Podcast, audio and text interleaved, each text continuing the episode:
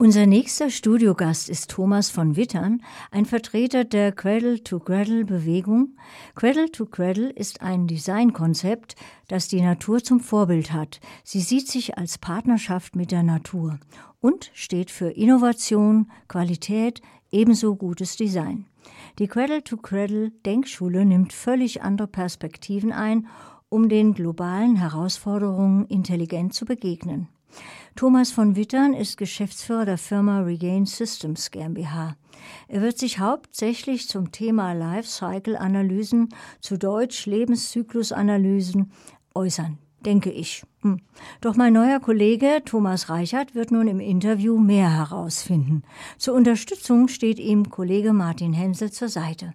Ich begrüße nun ebenso herzlich zusammen mit Kollegen Thomas Reichert und Martin Hensel unseren zweiten Studiogast Thomas von Wittern. Herzlichen Dank. Ja, vielen Dank, Christina, und guten Abend, Herr von Wittern. Vielleicht fangen wir mit etwas Grundsätzlichem an. Was kann sich denn unser Hörer unter dem Konzept Cradle to Cradle genau vorstellen? Das Konzept Cradle to Cradle äh, wurde von Michael Braungart in den 80ern entwickelt.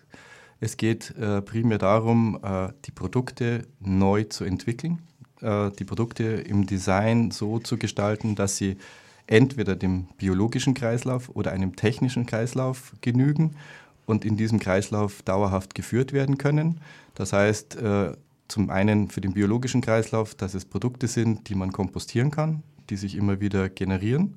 Für den technischen Kreislauf, dass, sie, dass Produkte äh, zerlegbar sind, äh, wieder benutzbar werden oder aber die einzelnen Rohstoffe äh, herausgetrennt werden können und nicht in großen Verbundsystemen eingebracht sind. Wo genau liegt dann nun das Neuartige an diesem Konzept? Oder anders gefragt, Sie haben das Kompostieren bereits angesprochen. Ähm, wir haben zuvor in der Sendung schon einen Experten zum Thema Recycling gehört. Wo geht Cradle to Cradle über diese bereits bekannten Konzepte hinaus? Es gibt eine sehr äh, wichtige Sichtweise, um das zu verstehen. Recycling fängt von hinten an. Das heißt, äh, im Recycling, die Abfallwirtschaft äh, München arbeitet mit uns sehr eng zusammen hat das Problem, die Produkte, die anfallen, der Müll, der anfällt, wieder zu sortieren und zu rezyklieren, was sehr kompliziert sein kann. Wir denken von vorne. Wir wollen Produkte, die schon in sich eine Rezyklierbarkeit tragen und nicht eine extreme technische Herausforderung für die Abfallwirtschaft am Ende bedeuten. Um vielleicht noch kurz auf die Community hinter dem Konzept zu sprechen zu kommen. Ähm, wie versuchen Sie diese Ideen in die Gesellschaft oder in die Politik zu tragen? Wir sind ein äh, Verein, äh, deutschlandweit tätiger Verein, der von Berlin aus mit aktuell über 34 Regionalgruppen deutschlandweit aktiv ist.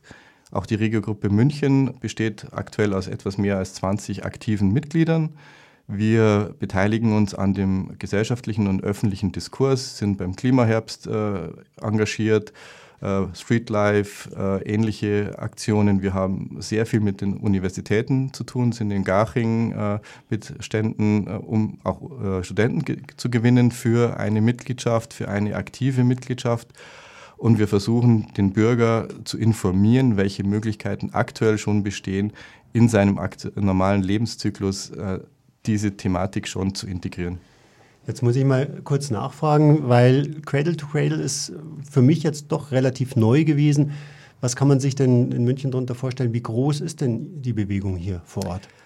Äh, die Bewegung selbst äh, hat äh, circa 25 aktive Mitglieder. Ich denke, Sympathisanten haben wir etwas mehr. Äh, wir treffen uns regelmäßig zweimal im Monat, haben da in dem äh, Stadtlabor am Oskar von Müllering eine äh, schönes, schöne Heimat gefunden, wo wir regelmäßig zusammenkommen und wo wir besprechen, in welcher Form wir in die Öffentlichkeit gehen. Grundsätzlich gibt es vom Verein aus deutschlandweite Bündnisse zum Thema Schule, zum Thema Bildung, zum Thema Bau, Textil zum Beispiel, um auch da sozusagen unseren Informationsstand zu konzentrieren und dann deutschlandweit äh, zu publizieren. Textil ist vielleicht ein gutes Stichwort. Ich habe im Zuge meiner Recherche herausgefunden, dass der vergangene Cradle-to-Cradle-Kongress von 2018, ich glaube im vergangenen Monat, das Hauptthema Textil behandelt hatte. Ähm, vielleicht Können Sie etwas zum Kongress, zum Ablauf und zu den Ergebnissen sagen?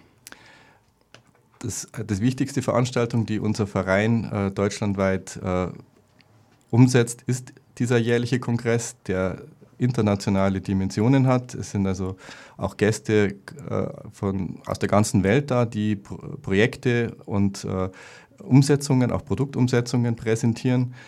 Entscheidend dieses Mal war das Thema Textil, weil ein großer Retailer, C&A ist wohl allen bekannt, sich äh, ganz bewusst in diese Thematik mit eingeklinkt hat, sich auch beraten lässt dauerhaft, Produkte zertifiziert in, für diesen Cradle-Qualitätsprozess und man muss dazu sagen, die Textilindustrie ist für fast 36 Prozent der Chemikalien, die auf dieser Welt eingesetzt werden, verantwortlich. Das heißt, es ist ein sehr, sehr wichtiger Part, der auch sehr zur Verunreinigung der Gewässer weltweit beiträgt und jede Änderung dabei, jede Weiterentwicklung ist ein großer Gewinn für uns alle.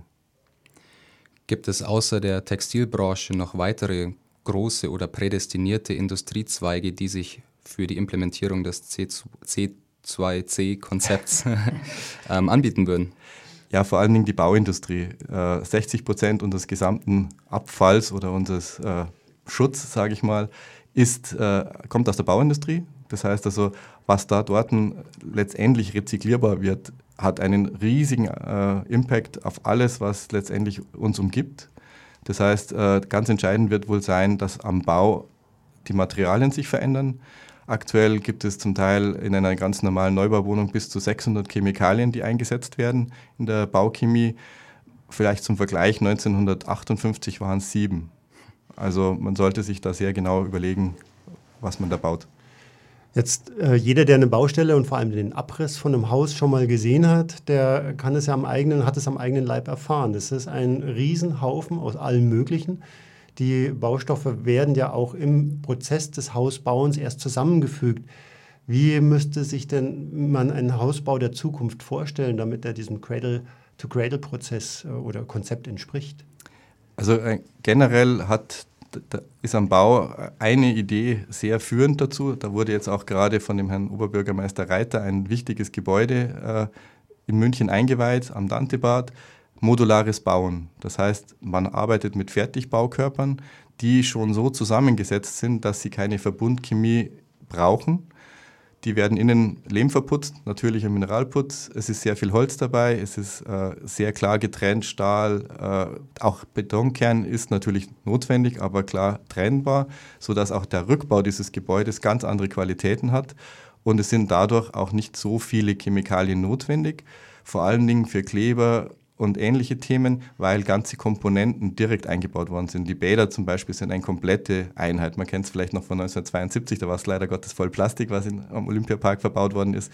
Heutzutage viel höher qualitativ, gutes Steingut, aber eben nach dem gleichen System. Nun klingt das Cradle-to-Cradle-Konzept in meinen Ohren sehr designorientiert, ein ingenieursmäßiger Ansatz. Gibt es auch regulatorische Ansätze oder anders gefragt, Kooperation mit der Politik oder noch etwas anders gefragt, welche legislativen Hürden stehen denn einer flächendeckenden Umsetzung im Weg? Wir haben äh, im Verein äh, zum Glück eine sehr hohe politische Qualität, weil die Frau Monika Griffan, die Umweltministerin in Hessen war, äh, Vorstand des Vereins ist. Das heißt also, unsere Connectivity zur Politik ist nicht so schlecht. Andererseits muss man dazu sagen, dieses Thema ist, seit, man weiß es ja seit dem äh, Abgasskandal, äh, es ist sehr komplex, gerade weil es große Industrien betrifft. Dort äh, politisch Gehör zu finden, ist auf Dauer möglich. Kurzfristig denke ich eine schwierige Situation, aber der gesamte Kontext Klimawandel zwingt die Gesellschaft zum Umdenken und ich denke, in, in diesem Zuge werden wir auch mehr Aufmerksamkeit generieren. Gut. Ähm, jetzt benötigt aber auch das Recycling oder das Zurückführen der Stoffe, der Baustoffe oder der Textilien Energie. Wie lässt sich vermeiden, dass durch eine positive Umwidmung nicht der Rebound-Effekt durchschlägt und der Bürger nur am Ende viel mehr konsumiert, als er zuvor hatte? Unser Ziel ist es, äh, diese Produkte, die nach Cradle to Cradle designt sind, die haben per se eine andere äh, Lebensqualität, Lebensdauer, Produktqualität Wir versuchen diese äh, Produkte in einem Zyklus zu führen.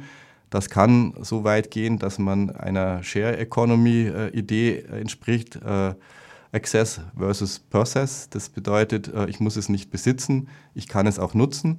Und dafür gibt es sehr viele äh, Ansätze schon, wie man bei DriveNow auch schon kennt. Ganz kurz, weil äh, wir ja schon drüber sprechen, wir brauchen andere Produkte, die lange halten. Würde das heißen, wir, man schließt Plastik aus, weil es einfach nicht lang genug hält? Oder wie sehen Sie das? Die große Idee von dem Herrn Braungart, der ja Chemiker ist und unser Spiritus Rector ist, es gibt auch gute Chemie. Das heißt, es gibt nicht nur schlechte Chemie. Das heißt, es ist technisch möglich, auch gutes Plastik zu haben. Das bedeutet, ein Produkt, das sehr eindimensioniert vom Materialbild her ist, trotzdem die Qualität hat, die gefordert wird und die dann sehr sortenrein äh, sortiert werden kann und wieder rezykliert werden kann. Man kann auch in diese Richtung denken, man muss es nicht komplett außerhalb der klassischen äh, Chemie äh, konstruieren, sondern man kann auch im System bleiben, wenn man konsequent weiterdenkt. Gibt es denn aktuell entsprechende Materialien oder Zertifikate, um diese Materialien zu erkennen auf dem Markt? Es gibt äh, Zertifizierungen von äh, direkt von äh, über äh, Cradle to Cradle, die werden von der Hamburger Agentur EPEA vergeben in Deutschland. Dort sind zum Beispiel Textilfarben, die entsprechend zertifiziert werden, bis hin zu Platinum, also der höchsten Zertifizierungsstufe. Es gibt aber auch andere äh, Produkte, die einen niedrigeren Standard haben, wie C&A äh, Textilien zum Beispiel. Es gibt also äh, schon immer breiter ein äh, Produktspektrum bis hin zu den äh, sehr bekannten Froschprodukten, die von der Verpackung her ganz klar schon zukunftsweisend sind und komplett rezyklierbar sind. Vielleicht können wir auch noch, nachdem wir jetzt über das große Ganze gesprochen haben, noch darauf eingehen, wie denn der Einzelne aktiv werden kann, beziehungsweise wie lassen sich das Cradle-to-Cradle-Konzept in die Gewohnheiten und den Tagesablauf des Einzelnen integrieren? Es ist ein Thema des, der Bewusstheit. Das, man, wir fordern letztendlich unsere äh, Kontakte, äh, Begleitpersonen dazu äh, auf, bewusst sich das äh, Produkt anzusehen, die Qualität, aber auch die, die, die Rückführbarkeit zu, zu qualifizieren und auch im Zweifel in dem Sinne auch mal einen Verzicht zu üben. Gut, ich denke, dass ja, es ist immer spannend.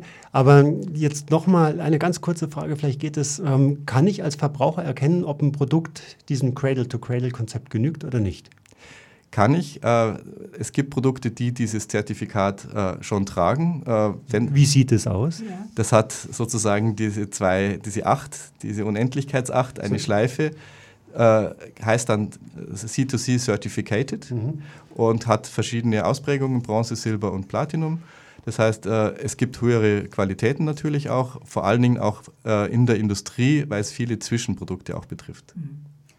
Prima, seid ihr befriedigt mit euren Antworten? Mit den Antworten meine ich jetzt? Also Fragen gibt es natürlich ohne, ohne Ende, aber ich sehe mit dem Blick auf die Uhr, dass wir leider Schluss machen müssen. Vielen Dank von meiner Seite. Ich bedanke mich und wünsche noch einen schönen Abend. Gerne, es war Danke mir auch.